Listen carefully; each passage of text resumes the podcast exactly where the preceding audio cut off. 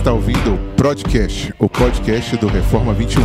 Eu sou o Josa e estamos novamente aqui com a presença do Reverendo Breno, do Reverendo Emílio e mais alguns convidados, como Felipe Schulz, Charles, Jonatas e Marcel, como nossa plateia e eventual participantes e eventuais participantes. E hoje nós vamos falar a respeito de um dos temas mais que não deveria, mas um dos temas mais polêmicos atualmente no meio reformado em especial.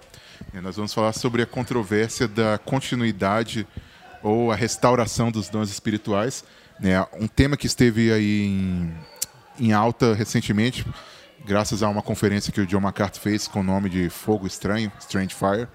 E aí eu queria falar um pouquinho com a gente queria conversar um pouquinho com o reverendo Breno e com o reverendo Emílio a respeito disso. E eu acho que muita gente tem dúvida a respeito disso e é um tema que vale a pena. Então, Breno, Emílio, os dons cessaram? Quais dons cessaram? É...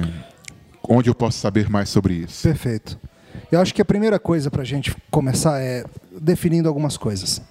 Primeira delas, geralmente as pessoas se colocam em duas, dois lados: os cessacionistas e alguns usam a palavra continuistas, mas essa não é a palavra melhor. A melhor palavra para outra posição são os restauracionistas. Por que, que eu digo isso? Alguns de nós acreditam que os dons apostólicos, miraculosos principalmente, a gente pode falar mais sobre quais são, cessaram quando cessou a era apostólica. E os outros entendem que após um tempo, séculos, sem esses dons prevalecerem na igreja, o Espírito os trouxe de volta e por isso a gente fala em restauracionismo, em o Espírito estar restaurando esses dons à igreja. A gente não acha que o termo continuista é certo, porque é claro historicamente que não houve continuidade ao longo de toda a era desses centenas, milhares de anos. Vale a pena também a gente explicar o que não é cessacionismo. As pessoas têm uma ideia errado de que, errada de que cessacionismo significa que Deus não opera milagres. Mas não é isso que a gente está dizendo. Nós cremos plenamente, por exemplo, que Deus pode curar um enfermo terminal que Deus pode fazer algo especial e levantar uma pessoa que estava à beira da morte. Deus é livre para fazer isso. O que nós não cremos que continua é que um homem, um pastor, por exemplo, tenha um dom de cura em que ele possa chegar no hospital e fazer como os apóstolos faziam e falar em nome de Jesus, eu digo levanta-te e anda. Então o que mudou não foi o poder de Deus para curar, o poder de Deus para agir, isso continua. O que muda é, será que alguns de nós têm esses dons extraordinários, que eles podem chegar e agir em nome de Deus? Para a gente pensar nisso, se eles continuam ou não, a gente tem que olhar biblicamente e pensar a respeito de o que eram eles e para que eles serviam. Eu passo a bola para o Breno para ele explicar isso para a gente. É, de fato, o que a gente encontra nas escrituras sagradas, é, é, respondendo essas duas perguntas que o Emílio fez, é de que os apóstolos eles eram responsáveis é, não somente pelo ensino das escrituras sagradas, mas também para administrar o crivo bíblico, o crivo espiritual para a garantia daqueles ensinos. A gente vê isso com frequência, por exemplo, no livro de Atos, nós percebemos que é, a sombra de Pedro passava e curava. É, com raras exceções, como por exemplo Filipe, que era diácono, uh, nós vemos que de maneira quase que exclusiva, os apóstolos eram esses que tinham esses dons especiais, dom de curar, esses, esses dons miraculosos, e que, portanto, esses dons serviam como crivo, como selo é, da confiabilidade da sua mensagem. Uh, como a gente explica a situação no caso de Filipe? Ora, nós percebemos que um diácono, no caso de Filipe, e no caso de Estevão também, foram homens que receberam ordenação dos próprios apóstolos. Era como se os próprios apóstolos pudessem impartar, pudessem ah, ah, conceder esse tipo de dom para outras pessoas. Mas o que a gente percebe pela, pela, pelo próprio testemunho da Escritura em outros textos, como por exemplo, é no texto, em 2 Coríntios, capítulo 12, o apóstolo Paulo fala a respeito de credenciais do apostolado, coisas que eram características dos apóstolos e que serviam como crivo da sua autoridade apostólica e da credibilidade da sua mensagem. Nós lemos a partir do verso 11, quando ele diz assim: Olha, tenho me tornado insensato, a isto me constrangestes, eu devia ter sido louvado por vós, porquanto em nada fui inferior a esses tais apóstolos. Perceba que Paulo aqui está fazendo um contraponto entre ele e os superapóstolos, que, a, a quem ele chama dessa maneira ainda que nada sou. Entra o versículo 12. Pois as credenciais do apostolado foram apresentadas no meio de vós com toda persistência por sinais, prodígios e poderes miraculosos. Ora, se esses três elementos, sinais, prodígios e poderes miraculosos, são credenciais apostólicas, isso necessariamente implica dizer que esses, esses sinais ou esses poderes miraculosos não eram comuns a todas as pessoas, porque isso faria com que a credencial evaporasse, simplesmente desaparecesse. Então, necessariamente, a evidência bíblica termina apontando, nos apontando para essa conclusão, de que esses dons miraculosos, esses poderes especiais, eram poderes que eram ou dos apóstolos, ou de alguma maneira é concedido por eles a pessoas específicas, oficiais da igreja, no caso de Filipe, e que, obviamente, com a morte do último apóstolo, esses dons cessaram. É importante nisso entender o papel histórico dos apóstolos. Lembra, o livro de Atos é um livro que faz a ponte entre o velho pacto e agora a igreja recém-estabelecida pelo, pelo Senhor Jesus, morto, ressurreto e assunto aos céus. Ele deixa os apóstolos para, em nome dele, estabelecer a fundação da igreja. Ele, pedra fundamental, e acima dele vêm os apóstolos e colocam, por meio da sua pregação, por meio dos seus escritos inspirados pelo Espírito Santo, estabelecem a base da igreja que vai surgir a partir dali para toda a história até a consumação. Então, o que a gente entende é o seguinte: aquilo que era próprio para a fundação não é algo que continua uma vez que a fundação já está estabelecida. Os apóstolos não tinham o Novo Testamento como fonte de autoridade. Então, o que, que mostrava para uma igreja que estava ouvindo uma pregação de Paulo, para um povo que estava ouvindo uma mensagem de Pedro? O que, que confirmava para eles que aquela mensagem de fato vinha de Deus? Eram os sinais que acompanhavam o que eles faziam. Hoje nós já temos as mensagens estabelecidas do fundamento que eles deixaram. Portanto, nós não precisamos mais desses sinais acompanhando a mensagem. Quando eu ou outro pastor levantamos e pregamos num púlpito, nós já temos uma palavra fiel, colocada para nossa instrução, útil e completamente é, suficiente para a nossa edificação. Essa é outra coisa que a gente sempre tem que tocar. Normalmente, quando se fala em dons apostólicos sendo restaurados no nosso tempo, infelizmente as pessoas estão falando sobre novas revelações. As pessoas estão querendo dizer que, seja por profecia, seja por língua, seja o que for, novas revelações do Espírito estão sendo dadas. Isso fere um princípio que é fundamental, que é o da suficiência das Escrituras Sagradas. O que eu quero dizer com suficiência? Que Deus nos deixou a instrução necessária e suficiente para todas as coisas que pertencem à vida e à piedade. Que tudo que nós devemos crer ou fazer nós podemos retirar das Escrituras nossa regra de fé e prática ou deduzir dela por boa e necessária consequência. Então, quando a gente fala que é necessário que uma igreja tenha uma nova profecia para que ela saiba o que fazer no ano que vem, o que, que nós estamos implicitamente dizendo? Que o Espírito Santo não deu na Bíblia aquilo que a gente precisava. Que ele precisou acrescentar algo àquilo que ele mesmo já havia dado como suficiente e que se não fosse isso a gente não ia saber como agir. Então, no fundo, a gente está implicitamente dizendo que novas revelações significam insuficiência do Novo Testamento. Interessante, ainda nesse gancho, vale lembrar que logo nos primeiros séculos da igreja surgiu um movimento chamado movimento montanista, que tem sido até utilizado por algumas igrejas para dar o crivo ou a, a, a validade da continuidade revelacional. É, mas é importante lembrar que Montano, juntamente com seu movimento, ele foi considerado como herege. A igreja rejeitou esse movimento. O entendimento da suficiência das escrituras sempre foi passivo na igreja nos cinco primeiros séculos. Então, essa ideia de tentar validar é, novas revelações através do montanismo é simplesmente tentar é, é, é tornar aquilo que era heresia hoje não mais herético. É uma coisa que eu reparei, estava estudando a respeito dos, do dom de línguas né, durante a, a, história da igreja.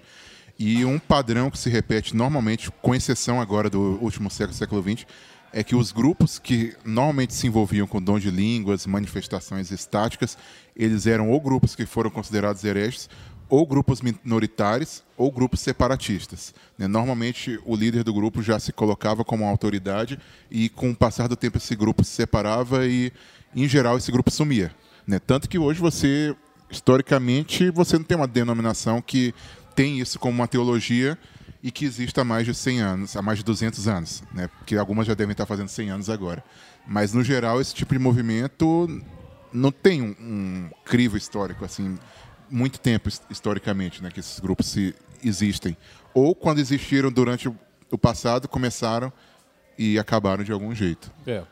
Interessante ver também que, que a igreja parece que o ataque é sempre na suficiência das escrituras. Veja o problema com o romanismo e, obviamente, de onde nós saímos. A, a escritura não é o suficiente. Nós precisamos do Papa para que fale de cátedra aquilo que a gente precisa saber. Nós precisamos da tradição para nos informar. A escritura não é o suficiente. O, as novas revelações é, é, um, é um, um humanismo às avessas. Enquanto no romanismo você tem o Papa falando de cátedra e é o único que de fato tem a palavra de Deus, no, é, nesse movimento de novas revelações, você tem todo mundo tendo esse acesso, todo mundo tem essa potencialidade. É, e mais uma vez, a suficiência das escrituras ela é atacada. É, e interessante que, pelo menos no catolicismo, embora equivocados, é mais coerente porque o Papa é considerado um apóstolo. Né? Sucessor é. apostólico. Então, no caso do catolicismo, eles seriam coerentes dentro do, do sistema equivocado deles, onde esse sim poderia falar. Né? E apenas só o Papa. Né? Porque Sem ele dúvida. teria supostamente autoridade, autoridade apostólica. É, então, o raciocínio está, errado, é, tá, está correto, mas a aplicação. Ou seja, hoje as pessoas querem dizer que, apesar de não termos a autoridade apostólica, ou pelo menos não todos, nós ainda assim temos os sinais que conferiam autoridade aos eles. apóstolos. E é interessante porque dentro da igreja reformada, ao menos nominalmente reformada, a gente tem várias pessoas que acreditam nisso, nessa restauração desses dons. Mas é interessante notar que todas as pessoas dessa linha reformada, de certa forma, acreditam que pelo menos alguns dons cessaram. Você não vê nenhum reformado aí defendendo acrescentar uma carta ao Novo Testamento. Ah, na próxima edição da Sociedade Bíblica vamos incluir essas profecias aqui que alguém teve ano passado, porque foi Deus que deu de qualquer forma, na prática, a gente trata como inferior. A gente quer dizer, ou alguns querem dizer que é igual, mas na prática não trata como igual, trata como inferior. É, em relação a isso também, é, o que tem acontecido muito hoje do chamado neocalvinismo é essa percepção também equivocada do que seriam é, esses dons na era apostólica e essa suposta restauração hoje. Por exemplo, é, sobre é, pessoas que afirmam que a igreja recebe profecias hoje, mas que podem ser falíveis. E nisso tento então justificar é, a existência de um dom suposto né, de profecia. E, e, eu até vou fazer uma pergunta, né? Isso também não é um problema em relação à questão de autoridade final, né? Quem é a autoridade final na igreja? Vai ser o profeta que está dizendo supostamente que assim diz o Senhor, que na verdade nunca falam ou se falam, né? E como é que fica isso? Essa categoria de profecia falível, ela é completamente estranha às escrituras. Lembra, a Bíblia fala claramente, se um homem fala em nome de Deus, e ele de fato fala em nome de Deus, não é falível, é infalível porque é a palavra do Senhor. E se ele fala aquilo que não é de fato profecia, leve para fora do arraial e apedreje. Porque é um falso profeta. A Bíblia não simplesmente não assume essa categoria de profecia falível. E tem mais, para que serve uma profecia falível? Se um profeta se levanta e fala para a igreja, tal coisa vai acontecer, mas talvez não. Para que serve isso? Só como que, que, isso me guia, como que isso me ajuda, como que isso direciona a nossa vida? Uma profecia falível não tem razão de ser. Certamente. É, só uma nota em relação a esse negócio de profecia falível, é a mesma coisa que você pensar analogamente em um, uma cura parcial. Ah, eu tenho dor de curar, mas eu só protelo, entendeu? É. A pessoa está com câncer, mas eu só estou adiando um pouquinho o dia da morte dela. Uhum. Entendeu? Seria uma coisa, uma coisa parecida. Eu acho que um grande problema da igreja hoje, coisa que até já vi rolando muito em Facebook, principalmente pessoas mesmo que eu conheço tudo mais, que muitas vezes as pessoas elas fecham, elas identificam a ação do Espírito Santo necessariamente e tão somente com dons. Entendeu? Eu já vi um, um, um rapaz me dizer que é, se você elimina os dons, você elimina a ação do Espírito Santo. Né? Só que o que a gente vê na escritura é um pouco diferente. Vale a pena lembrar que esse foi o problema de Corinto. Né? É esse é um dos grandes motivos pelo qual Paulo escreve a carta aos Coríntios. Ele gasta quatro, cinco capítulos lidando com essa questão. Que eles estavam preferindo dois inferiores ao dom supremo, que é o do amor. Então, nesse aspecto, todos nós somos continuistas. todos nós continuamos acreditando que o Espírito ele continua é, é, nos dando amor. Ele continua nos dando o dom da fé. Ele, no, no, ele regenera, ele, ele santifica, ele, ele continua convertendo. Então, nós somos, nesse aspecto, nós somos continuistas. Agora, no que diz respeito à revelação e ao crivo apostólico para a mensagem apostólica, claramente a gente percebe essa sensação. Vale notar uma coisa interessante que às vezes fica, passa despercebida. São as cartas pastorais de Paulo e o que elas têm a ver com isso.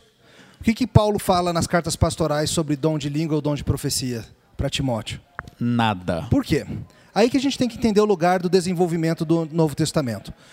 Paulo, quando vai escrever essas cartas pastorais, já está caminhando para o final da sua vida. O que, que ele está fazendo? Ele está preparando Timóteo e Tito para serem pastores na igreja em que estão e para levar adiante a igreja nessa nova era que eles estão entrando. Qual é a era? A era pós-apostólica. Os apóstolos estão começando a morrer, logo vai chegar a época em que não teremos mais apóstolos, e agora caberá a você, Timóteo, tocar a igreja. Mas mais do que isso, cabe a você, Timóteo, liderar o processo de escolha de novos líderes. E é aí que Paulo dá tanto para Timóteo quanto para Tito aquelas listas de, de características de caráter, de vida, de capacidade dos homens a serem presbíteros e diáconos. E é muito interessante que a gente vê que Paulo coloca o que como características? Homens maduros, trabalhados pelo Espírito, com características de santidade, com capacidade de ensinar, mas a gente não vê Paulo colocando os dons espetaculares como um requerimento para alguém ser líder. Por quê? Porque os dons eram requerimento para alguém ser apóstolo.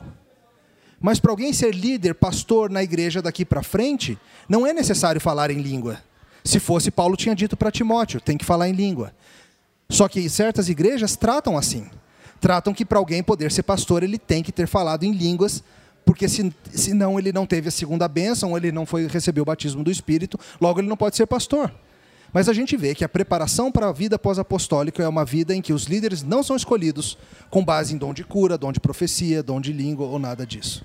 E não só liderança, mas ele está nessas cartas ele está tratando também da vida da igreja. Ele dá vários conselhos a respeito de como um pastor lida com a vida da igreja. E nesse momento ele também não fala sobre como o pastor deve lidar com aquele membro que começou a falar em línguas e então assim há uma ausência total Sim. desse contexto de é. coisas miraculosas que que acontecendo, seja na vida do pastor ou da vida da igreja. O que, que ele coloca para Timóteo como aquilo que ele tem que usar para lidar com a dificuldade da igreja? Toda As Sagradas Letras, é... toda a Escritura é inspirada é, e útil para correção, útil ensino, ensino e tudo mais. Timóteo, está chegando a hora em que o que você vai usar para cuidar da igreja é a Santa Escritura, é a Escritura, as letras sagradas que você aprendeu, que você tem, insta, prega a palavra e tudo aquilo. É isso que Timóteo vai usar, e não esses outros dons que ficaram com os apóstolos. É interessante que o reverendo Emílio falou logo no início, citando é, a 1 Pedro, se não me engano, ou 2, que a Escritura ela tem todas as instruções para piedade e vida cristã. E eu acredito que um problema hoje que exista é sobre como saber a vontade de Deus. E a ideia de profecias e de dons geralmente está vinculada a como é que eu vou saber então o que Deus me direciona? Como é que eu posso saber qual é a vontade de Deus para minha vida? Uhum. Que, que curso eu devo escolher? Com quem eu devo casar? É, que profissão eu devo é, procurar? E muito tem a ver então com, a, com buscas a respeito de coisas práticas da vida cristã. E como é que a gente pode responder? Eu coloco isso como uma pergunta em relação a isso. É, fica a sugestão da leitura do Kevin DeYoung, o livro Faça Alguma Coisa, que é um livro inteiro tratando justamente dessa questão. E, rapidamente falando, Deus não tem uma revelação para você acerca do nome da pessoa com quem você vai casar ou qual, qual curso você vai fazer no vestibular. Deus tem parâmetros bíblicos que Ele espera que você, em maturidade, cresça e aprenda deles. Deus te deu talentos e gostos naturais que você pode avaliá-los e pensar acerca deles. Deus te deu irmãos sábios que podem te ajudar a ver quem você é e, e te ajudar a direcionar. E Deus te dá a liberdade de escolher com quem você quer se casar, desde que essa pessoa esteja dentro dos parâmetros bíblicos de uma esposa ou um marido que de fato são do Senhor e todas aquelas coisas que a Bíblia fala. Então, no fundo, o pressuposto de que Deus tem uma vontade secreta, que Ele está louco para que você saiba, mas que Ele fica escondendo de você, e você de alguma forma tem que descobrir. Esse é o pressuposto errado. Não é assim. Deus quer que você, na sua maturidade, crescendo, usando os elementos que Ele já deu nas Escrituras, busque decidir. E eu, eu já vi em alguns documentos é, de algumas igrejas que colocam assim é, que a escritura é a nossa suprema regra de fé e prática. E por mais bonito que pareça, eu acredito que é algo também não tão apropriado. talvez o mais correto, pelo que a gente tem falado aqui, seria que a, Bíblia é a nossa única regra. Única, sim. É, porque se se fala suprema, é que se, se supõe que há outras até se chegar a essa, né? É- Isso, inclusive, por exemplo, a nossa própria confissão fala nesse sentido. Que todas as controvérsias religiosas devem ser resolvidas apenas pelas escrituras. Escrituras, Fala que apenas o Senhor é o Senhor manda na consciência e que aquilo que não vai, que não é das escrituras, você não pode impor sobre a consciência das pessoas. A própria confissão diz que os concílios podem errar e, E tem têm errado. errado. Sim. Ou seja, sim, esse é um entendimento que é muito importante. E, e aí você permite que as pessoas tenham liberdade.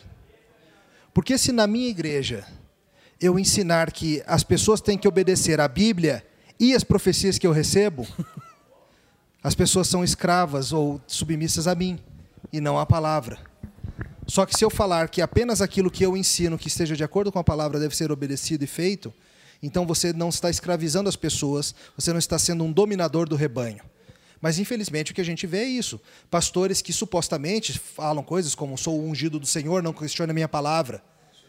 Você não pode ir contra a minha vontade, eu estou dizendo para você namorar aquela menina. Eu sou ungido do Senhor, quem é você para me questionar? Isso é um dominador do rebanho, isso há alertas bíblicos contra esse tipo de coisa. E justamente a porta fechada das novas revelações são o que permitem a gente ter certeza de que esse tipo de coisa não é correto. E isso é mais problemático ainda numa igreja confessional, né? Porque se eu entro numa igreja confessional e os presbíteros fizeram votos que vão seguir uma certa confissão, eu espero que eles me disciplinem e cuidem do rebanho baseada na escritura, né? Se a, se a confissão está dizendo que a escritura é a única regra de fé e prática, e não baseado em coisas além dela, né? E se eu, como pastor, é, eu sou um pastor que assina uma confissão que diz que a escritura é a única regra de fé e prática, mas na prática eu também coloco ali as minhas profissões de fé, fora o fato de eu estar quebrando os meus votos, eu estou ali já é, colocando sobre os irmãos cargas que eles poderiam ter que eles nunca aceitaram. Né? Não, eu entrei numa igreja porque ela tem essa confissão. O presbítero disse que é essa confissão, mas aí de repente ele começa a falar assim: não, mas nessa área aqui a minha orientação é a seguinte. Não, mas isso não não está. Né? Então eu quebro o voto e ainda posso levar o outro a quebrar o voto, a, a ferir a sua consciência e todo tipo de coisa que eu poderia ter com esse poder em, em minhas mãos. É, eu acho uma outra coisa legal da gente notar também é que muitas vezes as pessoas que defendem essa, esse restauracionismo dos dons é achar que em toda a escritura a, esse paradigma de pessoas terem dons é algo recorrente.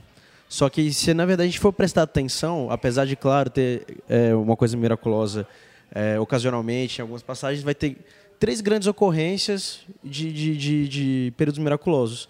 Um que vai ser com Moisés, outro que vai ser com os profetas, e depois, depois do último profeta que é Malaquias, vem João Batista iniciando né, o, o esse período transitório para o Novo Testamento, vem Jesus e os apóstolos. Né? Então, teve grandes intervalos e é uma coisa recorrente já dentro da própria escritura. Não era para ser tão surpreendente se terminasse de novo, ainda mais agora com a completude da revelação em Cristo e tudo mais. Marcel lembrou de algo que é muito importante, que é o seguinte: a gente vê que Deus, em períodos de em que ele traz uma amplificação do pacto, ele traz ao mesmo tempo mais revelação e sinais que acompanham essa revelação. Então você citou bem, no período do pacto mosaico, é um período de grandes sinais e maravilhas. E é um período em que Deus traz muita revelação. A gente vai para o período do pacto davídico, e é onde ocorre toda a questão dos profetas, aí você vai ver Elias, Eliseu e tudo aquilo. É uma época de grande revelação e de sinais que acompanham. E aí você tem um período de grande silêncio até a nova explosão do novo pacto, onde temos mais revelação, mais sinais e o novo pacto. E quando termina esse período, a gente imagina que assim como terminou o período de revelação, termina o período de sinais que acompanham. E mesmo em Atos, que normalmente é usado como um modelo para a igreja e, e etc., é esporádico. Sim, tanto que o pessoal se surpreende quando acontece. Se fosse tão comum como se insiste, quando acontece uma cura lá em Jerusalém, ou não sei aonde, todo mundo fica chocado e é aquela loucura e o que está acontecendo. Por quê? Porque não era algo que acontecia em cada esquina, como alguns acham que acontecia. É, olhando a Bíblia, muitas pessoas enxergam ela de uma maneira condensada, como se tudo, tudo que tivesse ali acontecesse o tempo inteiro. Mas o período histórico, desde o Gênesis até o Apocalipse, são milhares de anos. E se for dividir esses milhares de anos pelas ocorrências de milagres, sinais e prodígios, eles vão ficar bem diluídos e não é a todo instante que está ocorrendo isso. Né? Perfeito. É, um- uma coisa que, que eu acho que talvez seria uma das coisas mais delicadas quando a gente vai tratar desse assunto e que com certeza é o que eu acho que vai predominar nos comentários que as pessoas vão fazer sobre quando elas escutarem a nossa conversa, é a questão das experiências pessoais. Como a gente está falando aqui, a gente falou várias coisas que a gente vê na Bíblia, a gente falou sobre, sobre uma questão histórica, mas aí alguém vai comentar assim: ah, mas eu tive uma visão. Ah, mas uma pessoa, eu já vi uma pessoa profetizar e falar sobre algo da minha vida que não tinha a menor condição dela saber. E são pessoas sinceras, né? Não Sim, é- pessoas tem sinceras, que- não é pessoa. Tem gente que vai esculhambar, tem gente que vai fazer piada, mas tem pessoas que sinceramente tiveram ou conhecem alguém que tiveram alguma experiência desse tipo, que tiveram uma experiências visão, marcantes, às vezes experiências O marcantes, cara às tá há vezes 20 anos no ministério porque ele teve porque uma há 20 anos visão. atrás alguém teve uma visão para ele, ou ele teve uma visão de que ele teria que entrar no ministério, e hoje ele é um pastor, ah, mas ele abençoou tantas vidas e ele tem que parar, então co- como que a gente trata A desse gente assunto? tem que ter um princípio muito importante que é o seguinte: toda experiência subjetiva, toda experiência é, que a pessoa tenha, ela deve ser sempre julgada pelo mesmo crivo. Aquilo que é incerto, aquilo que é exceção, tem que ser julgado por aquilo que é certo e é regra. Então é julgado pela palavra de Deus. E a gente pode, sinceramente, ter falsas experiências. Um exemplo que a gente pode usar e que acho que todo ouvinte já teve. Todos nós já devemos ter tido dias ou noites de tristeza em que a gente teve a seguinte experiência: parece que Deus esqueceu de mim. E isso pode ser uma experiência muito forte marcante e, e abalar o coração a sensação de que Deus não se importa, de que Deus não cuida de você. Agora, se eu passar essa minha experiência pelo crivo das Escrituras, o que, que eu vou aprender? Que foi uma experiência errada. Embora eu achasse que Deus tinha se esquecido de mim, a Bíblia me afirma claramente que Deus nunca se esquece de mim. E que, como filho amado, Ele cuida de mim em todo o tempo, mesmo que pareça que eu estou no escuro, Ele está comigo. Então, essa é a primeira coisa que a gente tem que considerar. Experiências não são auto-justificadas ou autotestificadas. Elas não, não valem só porque elas aconteceram. Elas têm que ser avaliadas à luz de algo superior, um crivo superior. É interessante que o que o reverendo Breno falou na leitura de 2 Coríntios, capítulo 12, versículo 5, eu acredito. É o capítulo 12 de 2 Coríntios. É a mesma é, fraseologia. É, 11 e 12. 2 Coríntios, é, capítulo 12, versículos 11 e 12. é, fala a respeito de uma, de uma forma que eram confirmados esses dons né, é, na era apostólica. E Hebreus 2, versículo 3 e 4, usa também a mesma te- terminologia, que é sinais, prodígios e milagres. E o autor de Hebreus ele coloca aqui como algo que serviu também para a confirmação é, do ministério apostólico e da, e da revelação de Cristo naquele período que, que a igreja estava sendo formada. Quer dizer, é, isso é muito importante falar também, porque alguns afirmam que, biblicamente, nós não teríamos uma argumentação exegética e hermenêutica para fundamentar o nosso sensacionismo. Eu sei que existe alguns que afirmam isso, mas com a própria Escritura a gente pode afirmar isso. Né? E, não É, sei. é, exatamente, não tem um versículo prova que diz um dia Cessou. que morrer o último Acabou. apóstolo, as profecias cessarão. Mas é um argumento mais amplo e mais sofisticado, que ele é feito construindo, entendendo a história da revelação, entendendo o período dos pactos, entendendo a função dos apóstolos, entendendo o período da história que nós estamos. É, Vale lembrar também que, que só, só para ser um. Ah, pra- exatamente como o Emílio ac- acabou de falar, tudo, a nossa experiência tem que passar pelo crivo. E quando você passa pelo crivo, isso que se diz ser continuismo ou restauracionismo que, tá, que tem acontecido nas igrejas, que você vê que isso foge completamente ao padrão bíblico. Por exemplo, línguas. O que nós vemos na Escritura Sagrada é que as línguas que caracterizaram eh, o dia de Pentecostes eram línguas faladas e entendidas. As pessoas entendiam o que estava sendo, que sendo humanos. concatenado. Pois é. Hoje em dia, o que acontece nessas igrejas e que se diz ser falar em línguas são coisas completamente absurdas. A Siri tá na lama, chupa bala soft, coisas desse tipo. Que ninguém sabe o que é que é. não tem significado absolutamente nenhum e não comunica absolutamente nada.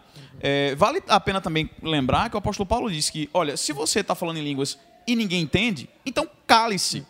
Literalmente significa que o dom de línguas vai cessar em todas essas igrejas que estão dizendo aí que estão falando isso agora. O mesmo vale para as questões dos milagres. Quando nós vemos os apóstolos, é, ou, ou, até os milagres do Senhor Jesus, vem um homem com a mão ressequida e o Senhor Jesus Cristo dá uma ordem e a mão, e a mão ressequida do cidadão simplesmente, automaticamente, ela volta a funcionar. E hoje o que você tem nesses ditos, nessas ditas é, coisas de cura, a gente curando dor de cabeça, dor de cotovelo, dor de coração, mas você não vê de fato mortos ressuscitando ou de fato o que aconteceu. Uh, tudo extremamente subjetivo, uh, que passa de longe de você ter um crivo, uh, até científico, do que está de fato acontecendo, se de fato aconteceu uma cura de verdade ou não. Sem contar que tem ainda, às vezes, os continuistas, que são continuistas só na teoria, né? mas que nunca viram, nunca fizeram.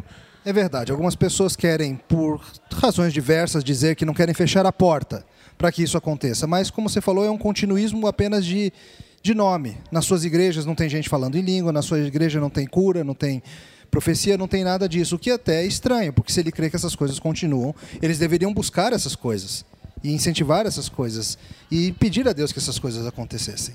Mas não pedem, só não querem fechar a porta, talvez para não parecerem radicais, ou seja o que for. Eu tenho uma pergunta aqui para o reverendo Breno, que é um estudioso dos puritanos. E o que fazer, por exemplo, a respeito das afirmações sobre John Knox, que ele poderia supostamente ter recebido revelações? Charles, é, recentemente eu até andei escrevendo a respeito da possibilidade de Calvino ter falado em línguas. É, duas coisas eu tenho para dizer a isso. Primeiro, se a gente vai levantar algum tipo de argumento histórico, a gente precisa estar documentado. Não se faz história sem documento. E da mesma maneira que foi afirmado a respeito de Calvino e às vezes é dito a respeito de Knox, o que acontece é que a gente não vê a evidência histórica dessas coisas. As pessoas simplesmente afirmam que isso aconteceu. Mas quando a gente pede, tá bom, então traga a evidência histórica para a gente ver de fato se foi isso que aconteceu, a evidência histórica não aparece. É, não passa de boatagem. Não passa simplesmente da, da, de tentar criar é, é, algo, algo que seja é válido utilizando. É uma coisa apócrifa. Você pega o nome de alguém que é famoso e tenta validar é, uma falsa teoria utilizando o nome e a fama de alguém. Essa é a primeira coisa que precisa ser dita. Se você vai é, partir para esse tipo de argumentação, né, qualquer pessoa vai fazer isso, leve a sério trazer evidências históricas. Porque senão você vai cair no descrédito. A segunda coisa é, mesmo que Knox, Owen, Calvino, qualquer um desses homens tivesse tido algum tipo de experiência, eles não são os nossos árbitros. Nosso árbitro único e exclusivo é a Sagrada Escritura. Seja o que tenha acontecido com esses homens, seja qualquer um dos seus ensinos, eles precisam ser sempre validados pelo crivo da palavra de Deus. Se porventura eles ensinarem alguma coisa que vá além daquilo que foi revelado, a gente tem que fazer como Paulo disse para a gente fazer em Gálatas: seja maldito, seja anátema.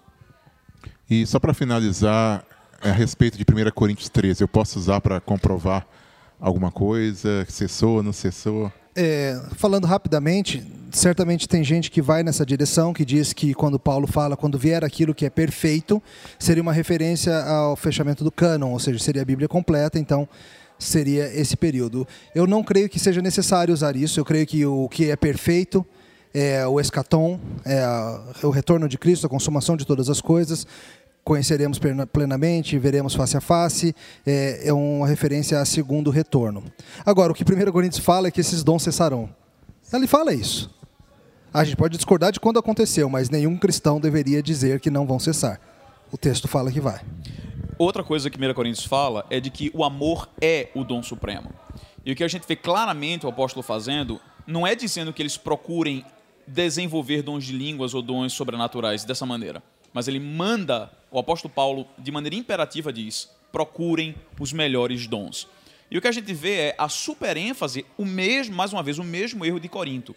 A superênfase nesses dons, é, para aqueles que acreditam que eles continuam, mas os dons que deveriam ser de fato valorizados na igreja, cultivados, buscados, perseguidos junto com o Espírito Santo de Deus, são negligenciados, mais uma vez caindo no mesmo erro que a igreja caiu no passado. Então acho que é isso, pessoal. Tem muita coisa que a gente poderia discutir, mas normalmente nós, novamente o nosso tempo é limitado. E eu queria agradecer aqui a presença do Emílio e do Reverendo Breno e da nossa plateia e que pensemos realmente a questão de como nós lidamos com nossas experiências, como nós lidamos com aquilo que nós achamos que realmente é o, o mais importante quando o dom supremo é algo muito diferente do que está sendo tão debatido hoje na igreja. Né? Um abraço, até a próxima e fiquem com Deus.